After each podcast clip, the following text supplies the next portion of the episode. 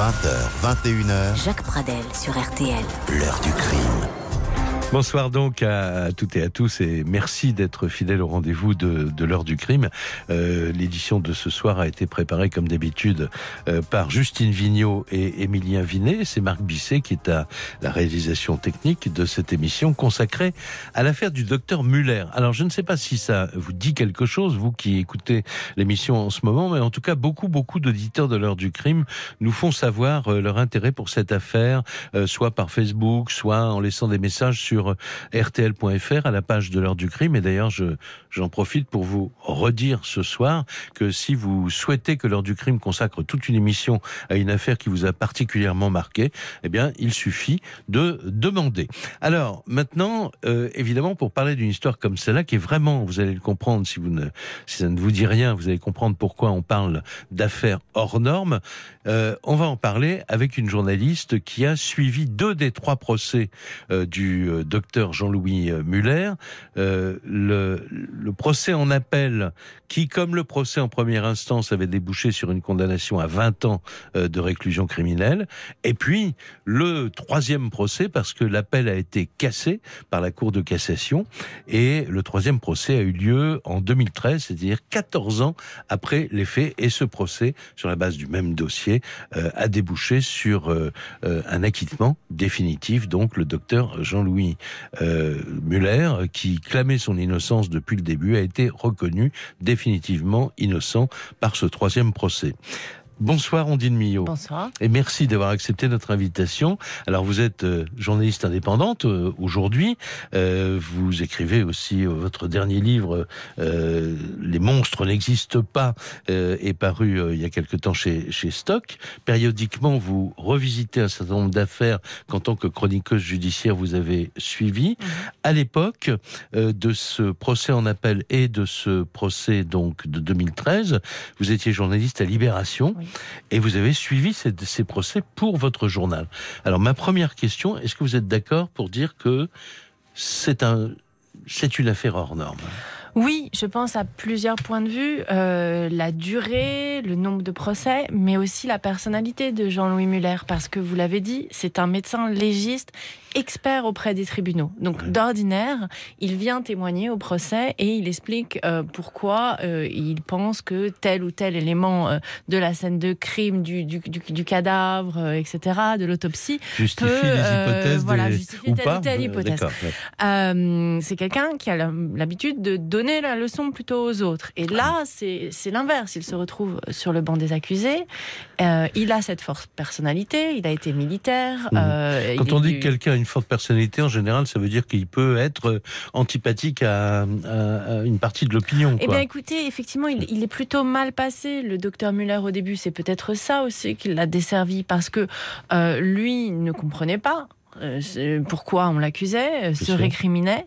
Et euh, ça, ça, a du mal parfois à passer aux assises. On attend de, de la personne, même si elle clame son innocence, voilà. qu'elle fasse profil bas. Voilà. Ce qu'il ne faisait pas du tout euh, au début avant de rencontrer Eric Dupont-Moretti. Bon. Alors, la victime, la victime, Brigitte Muller, l'épouse donc de, de, ce médecin. Oui. Euh, en deux mots, euh, sa personnalité. Euh... Alors, ses proches l'ont l'ont présentée comme une femme euh, douce, euh, éprise de lettres, d'écriture. Elle est licenciée d'italien, elle est documentaliste à mi-temps à Strasbourg. Euh, c'est une maman poule de deux garçons qui ont 9 et 14 ans à l'âge de sa mort. Mmh. une femme douce et romantique, euh, paisible. Voilà. Et un, un, ménage apparemment sans histoire. Mais évidemment, quand euh, survient un drame tel que celui-là, toute la vie d'un couple vient évidemment à la une de l'actualité. Et là, on va découvrir un certain nombre euh, d'éléments intimes et dans la vie de Brigitte Muller et dans la vie évidemment du docteur Jean-Louis Muller aussi. Voilà, vous en savez assez pour comprendre que cette affaire a passionné à la fois les journalistes chargés professionnellement de suivre les procès, mais également l'opinion d'une manière générale. Et en quelques mots maintenant, pour ceux euh, qui ne euh, voient pas de quoi il s'agit, je vais vous rappeler en, en quelques instants les circonstances dans lesquelles cette affaire a éclaté.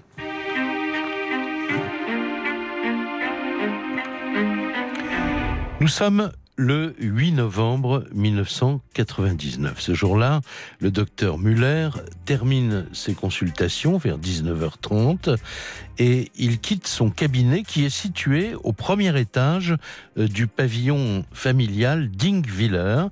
Euh, charmant petit village d'Alsace euh, où il habite avec son épouse Brigitte. Quelques dizaines de minutes plus tard, il dîne en compagnie de Brigitte et de l'un de leurs enfants, le jeune Alexandre.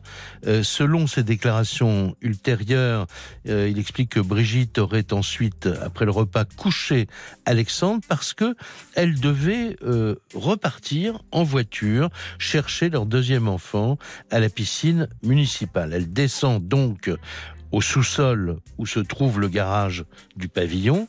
Et quelques minutes plus tard, Jean-Louis Muller dira avoir entendu un grand bruit. Il aurait même pensé que Brigitte avait peut-être embouti la voiture, euh, confondant, euh, pourquoi pas, la, la première et la marche arrière. Il descend donc au sous-sol en compagnie de son chien, César. Au moment où il ouvre la porte intérieure du garage, il dira qu'il a été pris à la gorge par une forte odeur de poudre et il découvre alors son épouse qui gît dans une mare de sang, un pistolet 357 Magnum à ses pieds. Il reconnaît euh, aussitôt son propre pistolet qui était jusque-là rangé et soigneusement démonté, conservé dans le tiroir d'un meuble à l'étage du pavillon. À 21h24, le téléphone sonne à la brigade de gendarmerie d'Ingwiller. Au bout du fil, le docteur Muller. Il annonce qu'il vient de découvrir le corps sans vie de sa femme et il ajoute Elle s'est suicidée. Les gendarmes euh, arrivent sur les lieux, procèdent aux constatations. Ils ne mettent pas d'ailleurs en doute l'hypothèse du suicide et quelques jours plus tard, l'affaire sera classée, le permis d'inhumer est accordé Selon les dernières volontés de la défunte, le corps est ensuite incinéré. La première réaction des proches de Brigitte, c'est l'incompréhension. Ils refusent l'idée qu'elle ait pu se suicider. Le jour des obsèques, le 11 novembre suivant, leur doute commence à se transformer en certitude.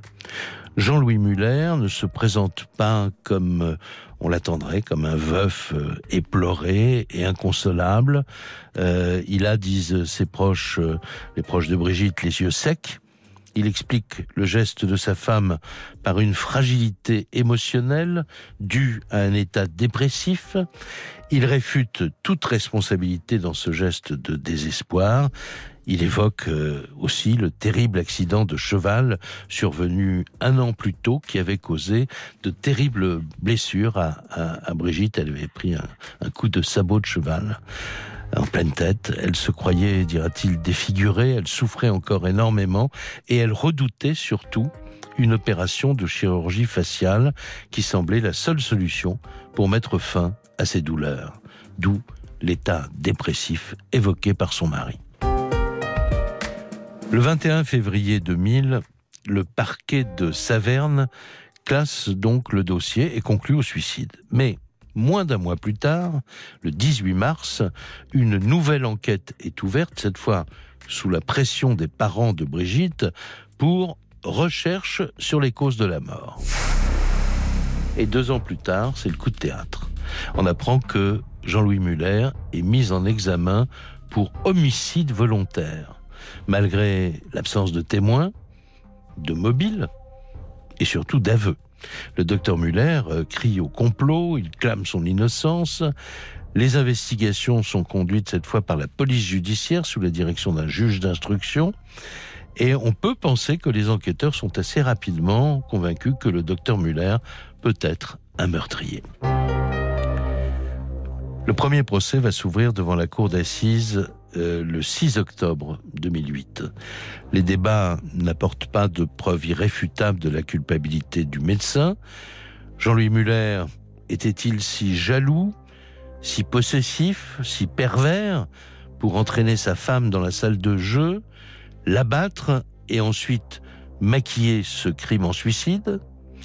Et de son côté, Brigitte était-elle si désespérée qu'elle aurait brusquement préféré mettre fin à ses jours sans même remonter un instant pour au moins embrassé son petit garçon qui dormait en haut dans la, dans la maison. Les jurés devront faire appel à leur intime conviction et en octobre de 2008, le, le 16 octobre, les jurés de Strasbourg tranchent. Verdict, 20 ans de prison, malgré de nombreuses zones d'ombre et des expertises balistiques et médico-légales qui n'expliquent pas clairement le scénario du drame.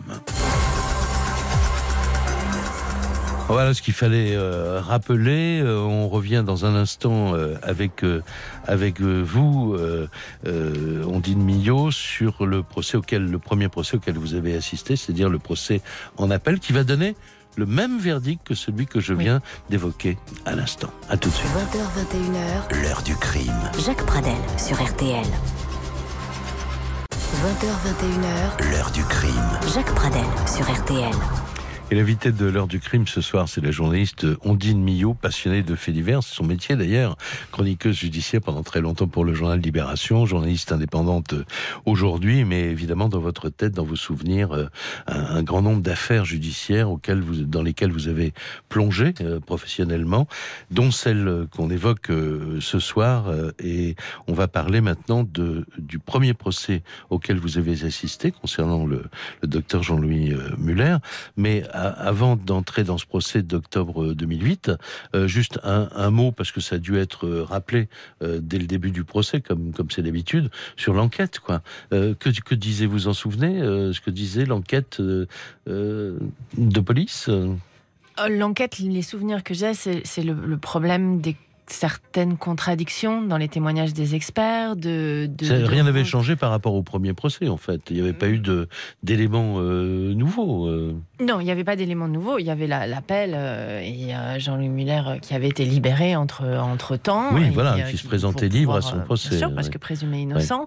Ouais. Non, il n'y avait pas de, de, révélation particulière. Simplement, bah, il avait exercé son droit d'appel et Oui, le- le mystère était, était le même, avec beaucoup de choses d'un côté, beaucoup de choses de l'autre. Alors, par exemple, il y avait euh, le fait que euh, euh, le coup de pistolet de 357 Magnum qui lui appartenait, euh, l'arme lui appartenait, Oui.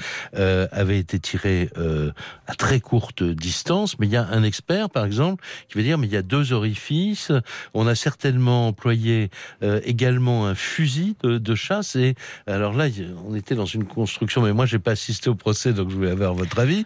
On est dans, dans la construction suivante, c'est que il tire. Si, si on prend évidemment la culpabilité du docteur Muller en compte, il tire en, en arrivant dans son garage sur sa femme qui prête à, à- à prendre sa voiture. Et puis après, pour maquiller justement en suicide, il s'approche et avec une autre arme, il tire à nouveau. Oui. Euh, donc Le il y aurait eu deux blessures. Et le- l'expert en question va revenir sur ses conclusions. euh, C'est-à-dire qu'en fait, cet expert, qui visiblement euh, pensait que Dr Muller avait tué sa femme, euh, dit mais ce n'est pas possible, euh, ça n'a pas pu être euh, un euh, 357 Magnum, un Luger, qui aurait fait autant, alors là c'est un petit peu des, des détails difficiles, mais autant de projections de Ouais. sang et de matière de cervelle. Oui, ça il peut allait- pas être ça. Il allait Donc, plus il- loin. oui, oui, tout à il fait, disait qu'il y avait un coup de à blanc. Donc, On avait il- tiré à blanc, sans balle. Donc, il, il rajoute tout un tas de choses, Ouais. un tir de fusil, etc., Ouais. pour expliquer les constatations. D'accord.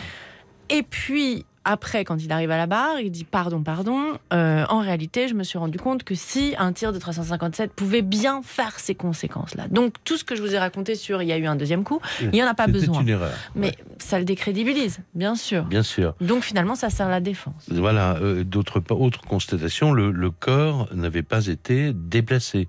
Les constatations le, le disent très clairement.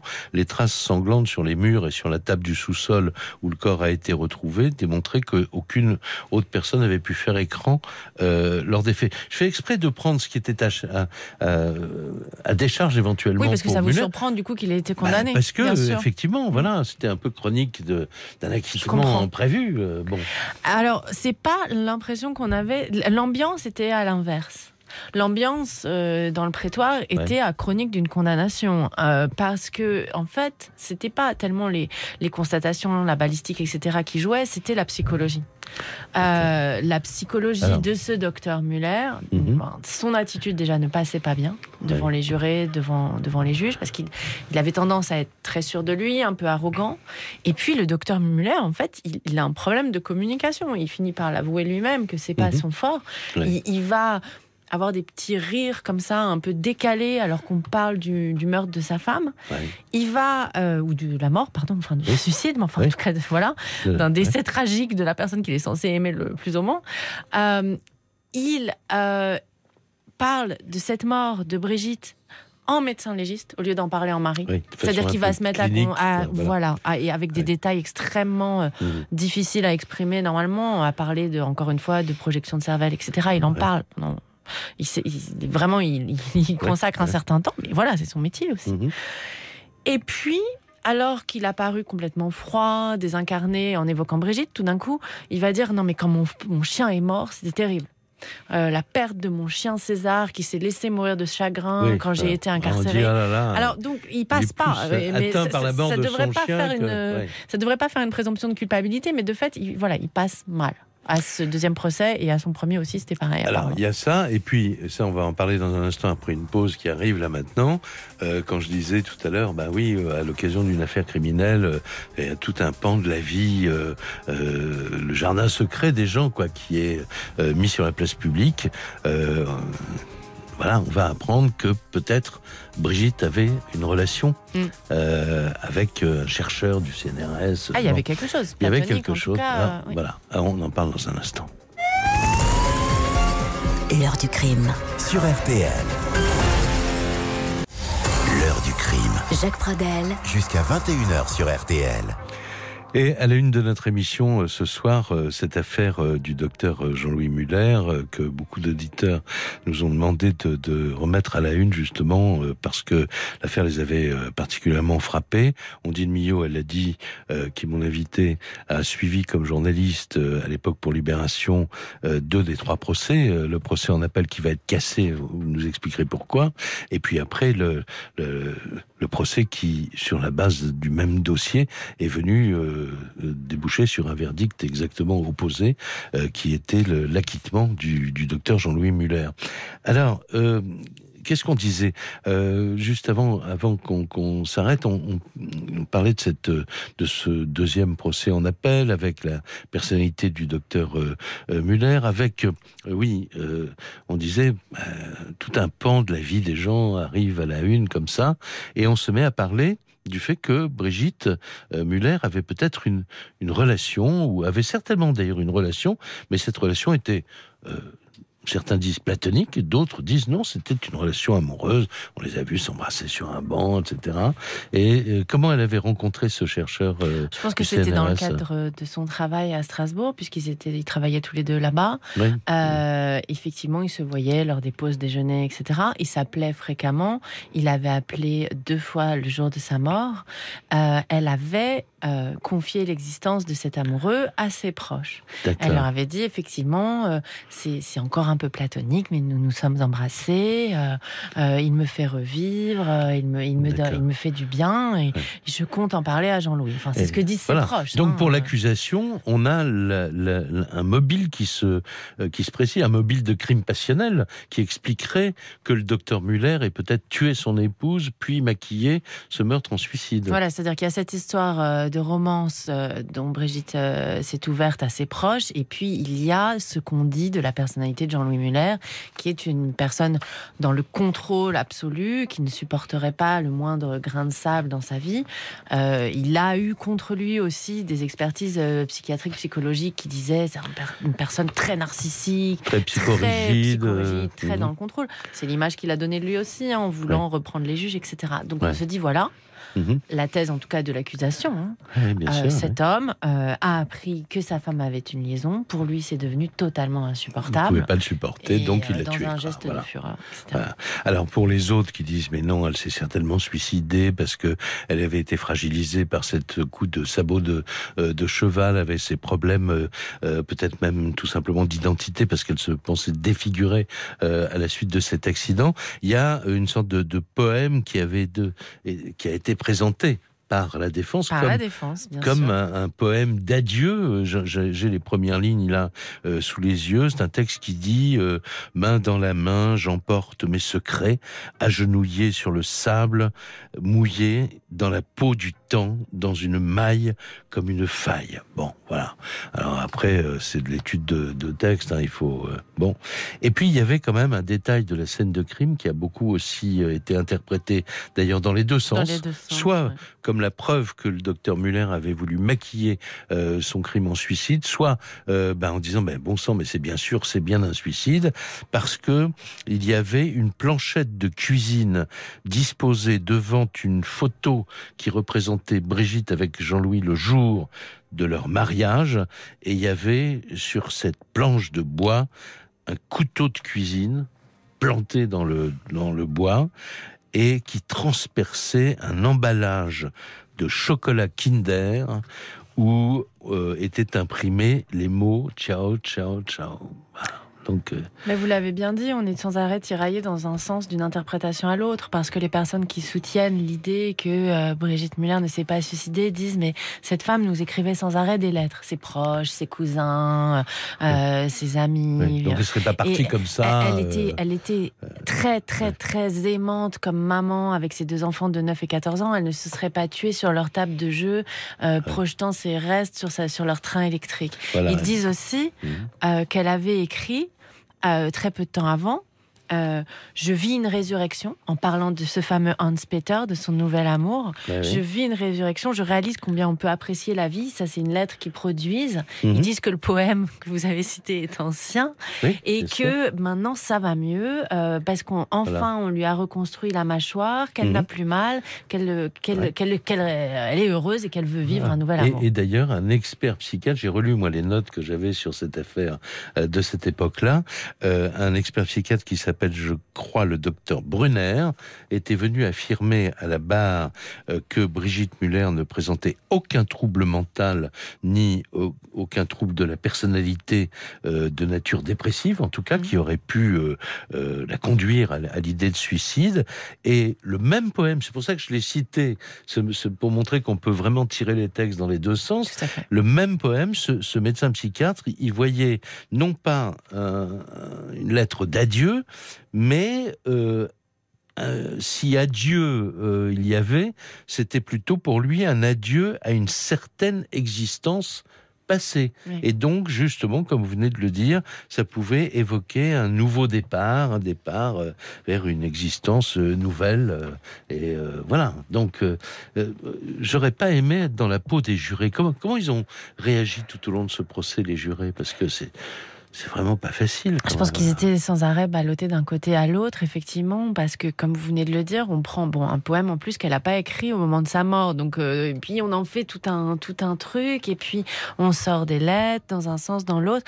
Euh, je sais pas, on aimerait parfois être une petite souris dans le secret des délibérations des jurés, euh, mais, mais en tout état de cause, l'atmosphère était lourde, pesante, parce que, euh, parce que la, vie d'un homme se jouait et que cet homme n'arrivait pas à, à, transmettre son humanité. Hmm. Il n'arrivait pas à passer sympathique. Alors, les, les, les défenseurs de, de Jean-Louis Muller étaient euh, Maître Thierry Moser, hmm.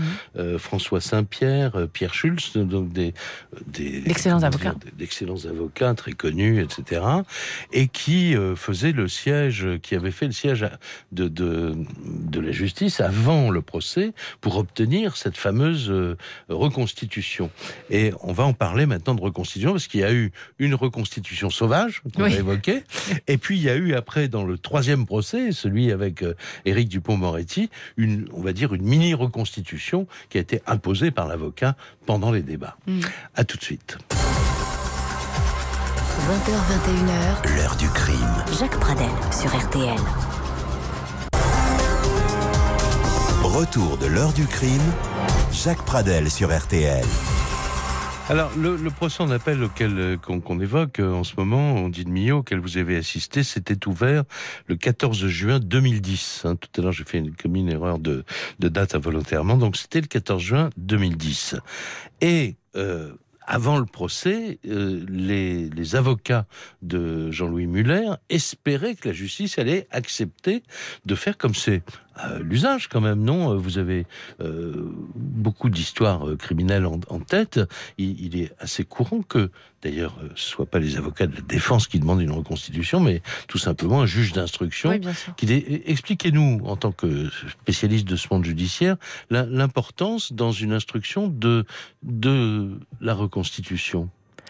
Alors la reconstitution, euh, donc euh, pour les personnes par exemple décédées, il y a une personne qui joue le rôle du mort. Euh, il y a effectivement présence de, du juge d'instruction, du procureur, euh, des policiers, de mhm. la personne soupçonnée, euh, mise en examen, et et on refait un certain nombre de scénarios. à la fois, on peut demander de mimer des actes que la personne n'a pas commis, elle peut refuser bien sûr. Bien sûr.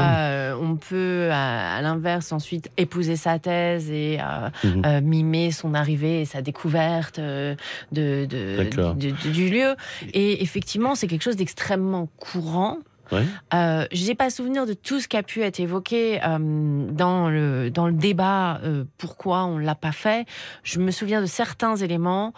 Euh, le premier étant que effectivement euh, il y a eu déjà un premier classement euh, donc qui manquait des éléments pour la reconstitution parce que l'enquête n'avait pas démarré sur la scène de crime, qu'elle n'avait pas été gelée. Oui, puisque à l'époque l'affaire avait été classée oui, comme un suicide. quand même assez rapidement.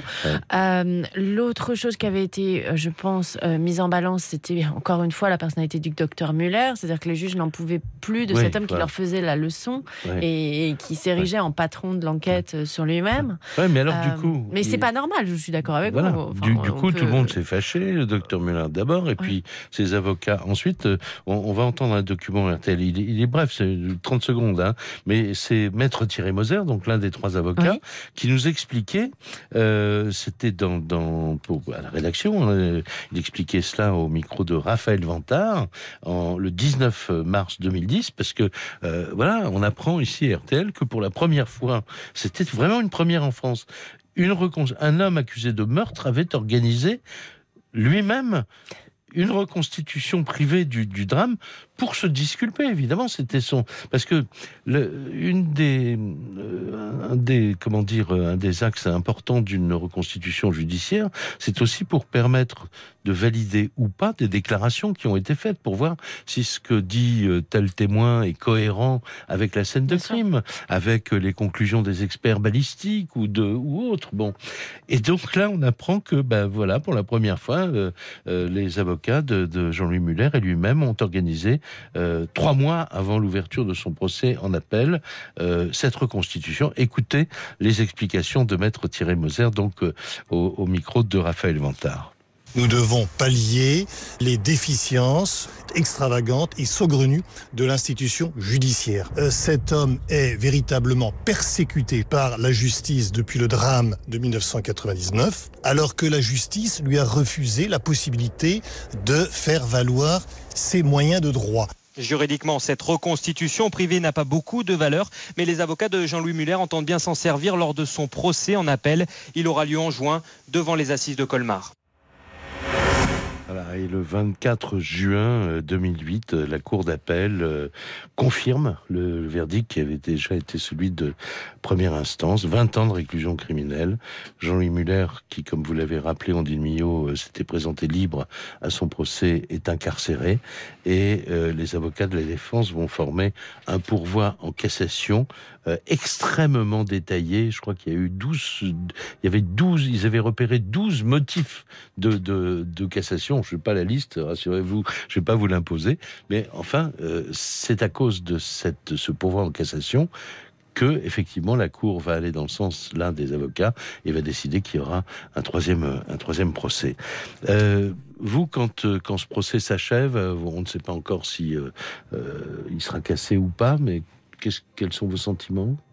À la fin du procès c'est compliqué parce que on, repart de là en se disant le docteur Muller a fait tellement de choses euh, contre lui-même, enfin bizarre. Je repensais tout à l'heure encore euh, à ce témoin qui dit voilà, moi j'ai été son meilleur ami pendant très longtemps, mais là, au moment de la mort de sa femme, on était brouillés depuis dix ans, on se parlait plus, et le soir de la mort, je suis la première personne qui l'appelle, il me dit de venir avant même d'appeler la police. Ah et oui, oui, et cet homme était médecin et il le trouve très bizarre. Et en gros, cet homme, dans, son témoignage, euh, laisse entendre assez clairement qu'il pense que son ancien ami est coupable. Et, euh, et docteur Muller n'a cessé de faire des choses comme ça qui ont joué contre lui-même. De, de, des choses étranges, comme de pleurer son chien et pas sa femme. Enfin, des, mhm. choses qui n'allaient pas, qui cochaient pas les bonnes cases.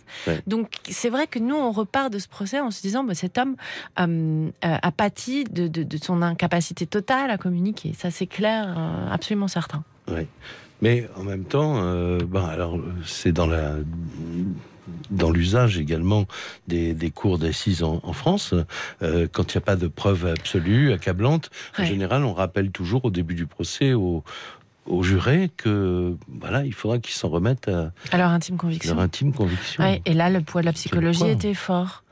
Le, cet homme qui qu'on voyait sanguin, qu'on voyait colérique, qu'on voyait impulsif, qu'on voyait totalement contrôle fric, quoi, psychorigide euh, à un point incroyable. Cette femme qu'on voyait romantique, qu'on voyait douce, qu'on voyait aimant ses enfants et non pas capable de se suicider euh, sur leur table de jeu. Elle détestait les armes à feu, répète tous ses proches. Elle avait horreur, une sainte horreur des fusils. Donc c'est la psychologie qui a joué. C'est pas euh, la balistique, les constats, la poudre, etc. Bon, on va arriver là, octobre 2013. Hein. Mhm. Octobre 2013, c'est le troisième euh, procès. C'est le procès donc qui a été cassé, qui a offert un troisième procès à Jean-Louis Muller. Juste un, petit mot, on va avoir une pause. Après, on entendra assez longuement euh, Éric Dupont-Moretti, euh, que j'avais reçu dans l'émission, et qui m'avait expliqué comment lui était venue l'idée de faire cette fameuse mini-reconstitution en, pleine, en pleine audience. Mais au début du, procès, vous avez donc les souvenirs de, de l'appel qui a été cassé. Là, euh, quelque chose a changé Ah oui, c'était incroyable. Qu'est-ce qui a euh, changé? Eh ben, le docteur Muller. Ah, ce qui a changé, c'est le docteur Muller. On voit tout d'un coup un homme poli, calme, ce qu'il n'était pas du tout, encore une fois, hein, et qu'il se laisse couper la parole cinq, six fois par la présidente, chose qu'il ne supportait pas. Il, reprenait les juges, il, disait ne coupez pas la parole, etc. Là, il est là, oui, Madame la présidente, bien sûr, Madame la présidente, tout à fait, métamorphosé. Et évidemment, bon, quand on connaît un petit peu le travail des avocats et que qui, qui, est louable et talentueux en l'occurrence, hein, euh, on sent bien qu'il y a derrière tout ça la patte d'Éric Dupont-Moretti qui lui a dit écoutez, monsieur, si vous voulez repartir libre, il ne faut plus vous présenter de la même façon. Voilà, il ne faut plus vous présenter de la même façon. Moi, j'ai parlé d'un magicien qui avait fait disparaître son client. Parce que pour moi, c'était vraiment ça. Il l'a escamoté. Dans, Votre, article. Oui, pour moi, c'était un tour de magie d'Éric Dupont-Moretti. Bah, on va entendre le magicien dans un instant nous expliquer son tour. Mais enfin, il ne faut pas tout mélanger non plus, parce que je crois qu'il ne serait pas content, Éric Dupont-Moretti, si on disait que c'est un, un tour de passe-passe il, a certainement en conscience voulu euh, mettre euh, euh, la Cour et les jurés en particulier, évidemment, devant ce qu'il considérait lui comme indispensable, c'est-à-dire qu'on puisse se représenter, puisque ça n'avait pas été fait par l'instruction, mhm. qu'on puisse se représenter la situation de la scène de crime. Évidemment, c'était pas la scène de crime, mais c'était quelque chose qui s'en approchait beaucoup. Il va nous raconter ça dans un instant. 20h, 21h, l'heure du crime. Jacques Pradel sur RTL. Jusqu'à 21h sur RTL. Jacques Pradel. L'heure du crime. Alors, Ondine Millot, euh, je vais vous faire entendre là un document euh, euh, qui a été diffusé en mars 2018, donc c'est pas vieux non plus, mhm. dans notre émission. On, recevait ce jour-là, le 19 mars, Maître Éric Dupont-Moretti venait de publier son livre intitulé Le dictionnaire de, ma vie, et il y avait une entrée Jean-Louis Muller, parce que ce procès a été important aussi pour, pour mhm. lui, d'abord parce qu'il a obtenu l'acquittement, mais enfin il y avait tout ce qui allait avec cette histoire qu'on raconte depuis tout à l'heure. Et je vais vous d'abord, on va donner la parole donc à maître Éric Dupont-Moretti. Il nous racontait euh, comment euh, euh, comment il avait pour lui, avoir, à obtenir cet équipement après deux condamnations euh, successives. Euh, J'ai la certitude de son innocence. Moi, il vient me voir, il me raconte des tas de choses, il est un peu bavard, un peu confus, c'est un homme qui se bat, euh, qui veut démontrer son innocence. Et là, euh, on fait une reconstitution dans mon bureau. Parce que reconstitution qui avait été euh, refusée par la justice qui a été début. totalement là. refusé par la justice. Oui. Mais euh, partons du principe que parfois un dessin explicite vaut mieux qu'une très longue explication. Oui. Je lui dis bon ben monsieur alors expliquez-moi et le bureau sert de table euh, où se trouvait le train électrique des enfants parce que ce que l'on avait et ce sur quoi on ne pouvait pas tricher c'était les photos de la scène de crime donc on savait où il y avait des traces de sang D'accord. et il me dit, ben voilà, euh, si on prend votre bureau comme étant la table des enfants, voilà où le corps de ma femme est découvert. Et voilà ce que disent les photos. Et voilà où l'accusation me place comme étant le meurtrier. Et je vous promets que c'est vrai.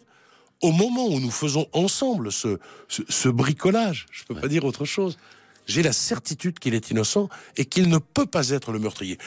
Alors ensuite, s'ouvre le procès. Euh, le magistrat qui préside est un grand, une grande présidente de cour d'assises. Je lui dis voilà, je voudrais ramener les vraies tables, moi, où il y avait le train. Et on fait un déménagement. Et elle me dit oui, ben, vous avez cette voilà. Et on installe le barnum dans la salle de cour d'assises, les vraies tables. Donc il n'y a pas de tricherie non plus là-dessus. On a les mesures, on a tout. Et là, on est obligé de convenir évidemment que Muller ne peut pas, ne peut pas être le meurtrier. Il n'y a pas de meurtrier. Et quand je, je vais même plus loin, il n'y a pas de meurtrier, c'est un suicide parce que on reconstitue toutes les traces de sang. On a les photos faites par les gendarmes et c'est une impossibilité. Eh ben, cette reconstitution là que je fais euh, simplement en ramenant les tables qui servaient de support au train électrique des, des gamins, eh ben la justice lui a toujours refusé. Et euh, il y a quelques grands experts de réputation internationale qui sont obligés de concéder que on est alors dans l'impossibilité et il est acquitté. Alors, vous, à ce moment-là, on dit de Millot, bah, vous suivez ce procès, donc vous êtes sur les bancs de la presse. hein J'étais là, je les ai vus à la pause euh, arriver, euh, Eric Dupont-Moretti et son client, Dr Muller, portant chacun un panneau, euh, un morceau, un- un- une extrémité du panneau de bois Ouais, pour aller ouais. euh, le poser. Donc c'était Dans le inédit, prétoire, ouais. hein, Mhm. parce que effectivement, on voit rarement un avocat transbahuter des tables pendant la pause avec son client. Ouais. Euh, et moi, ce qui m'a marqué, j'ai trouvé ça euh, très fort comme moment d'audience. Euh, j'ai trouvé encore une fois qu'Éric Dupond-Moretti était très doué de faire ça. Euh, ce qui m'a marqué, c'est la prise d'espace et la prise de- le renversement du pouvoir qui s'opère à ce moment-là. C'est-à-dire qu'il est là, il met sa table, ça prend toute la place. On sait qu'Éric Dupond-Moretti aussi, lui, prend beaucoup de place parce qu'il est grand, il est carré, il a un coffre, une voix incroyable Ouais. et une autorité naturelle folle. Ouais. Et, et très souvent, d'ailleurs, il n'y a plus que lui qu'on écoute au procès. hein. Mhm. Et, et- et tant mieux pour lui et pour ses clients. hein. C'est la faute des juges s'ils se font euh, comme ça court-circuiter. Ouais. Et là, c'est exactement ce qui se passe. Que son client soit innocent ou coupable, c'est même Ouais. plus le débat. C'est que c'est lui le patron. Mais là, vous vous dites que le formidable. procès va basculer euh, quand, quand vous voyez ça ou... Bah, je sens euh, qu'il a pris le pouvoir sur la présidente, très clairement, qu'il lui demande presque pardon, excusez-moi, est-ce que je peux faire un truc dans mon audience, quoi, et que c'est lui le boss. Non, mais, mais tant mieux, tant mieux, encore une fois, pour Ouais. ses clients, tant Ouais. mieux pour lui. Il, Ouais. est, il est excellent, il est formidable, et c'est à la justice de continuer à lui faire face, et si elle n'y arrive pas, tant pis. Ouais. Alors, euh, parlons quelques instants des, des parties civiles. Ça a été très difficile pour eux parce que eux demeurent persuadés, les proches de Brigitte, que euh, elle s'est pas suicidée, qu'elle a été tuée, quoi. Oui, bien sûr, pour eux, c'était évidemment difficile, douloureux, parce que jusqu'ici, ils avaient des procès où on les entendait, et là, ils avaient un procès où on les entendait plus. Euh, après, le problème étant qu'une partie civile est censée rechercher la vérité, mais n'est pas censée être dans l'accusation. Oui, Donc, c'est ça. euh, bon, Faut ils ont leur intime conviction, mais voilà, ils sont pas, ils sont pas l'accusation. et On peut pas leur donner ce rôle-là. Ouais. Et les, les journalistes qui suivent un procès comme ça, ils se parlent les uns les autres. euh, Vous parlez, euh, Mhm. bon, vous avez des papiers à faire, certains pour la radio, d'autres pour pour la presse écrite. Euh, vous vous demandez votre avis mutuel. Enfin, on se dit chapeau du pont déjà et bravo parce que sacré sacré tour quand même qu'il a joué et euh, et puis après, bah non, mais dans les journalistes, oui, bien sûr, on a des avis, mais on- au bout d'un moment, là maintenant, il y a une innocence qui est, qui est claire et confirmée. Donc, euh, Ouais. euh, on sent qu'on y arrive d'ailleurs. Enfin, honnêtement, on voit Ouais. ce procès, on voit basculer. se- maintenant que ça va basculer. quoi. on se dit là, il va l'avoir son acquittement. Et il l'a eu donc le 31 octobre 2013. Jean-Louis Muller est acquitté. Euh, c'est la cour d'assises de Meurthe-et-Moselle hein, qui, l'a jugé. Euh, et là, on va entendre un dernier document euh, RTL du 31 octobre. Euh, tout de suite après l'acquittement, Jean-Louis Muller euh, éclate en sanglots et puis il se reprend. Et voici la, toute première réaction qu'il a eue publique quelques instants plus tard au micro RTL de Samuel Goldschmidt. J'ai croisé, j'ai croisé un homme formidable qui s'appelle Éric Dupont-Moretti. Et je crois qu'on on lui doit ça. Voilà, c'est tout. Je crois que j'ai aussi rencontré une grande présidente de cour d'assises. Et ça, ça rassure un petit peu.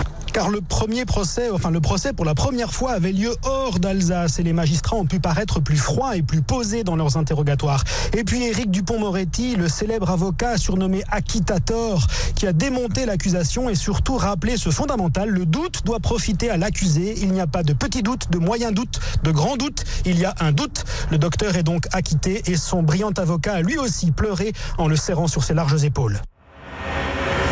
Voilà, donc c'est en norme jusqu'au bout, quoi, hein, cette, Oui. cette histoire, finalement. Oui, tout à fait. Et, euh, et du, de ce, ce procès, cette démonstration d'avocat, euh, les- bon, c'est assez, assez grand quand même. C'est un grand moment. Du genre des souvenirs qu'on n'oublie pas dans un Ouais, parcours de, de chroniqueur judiciaire.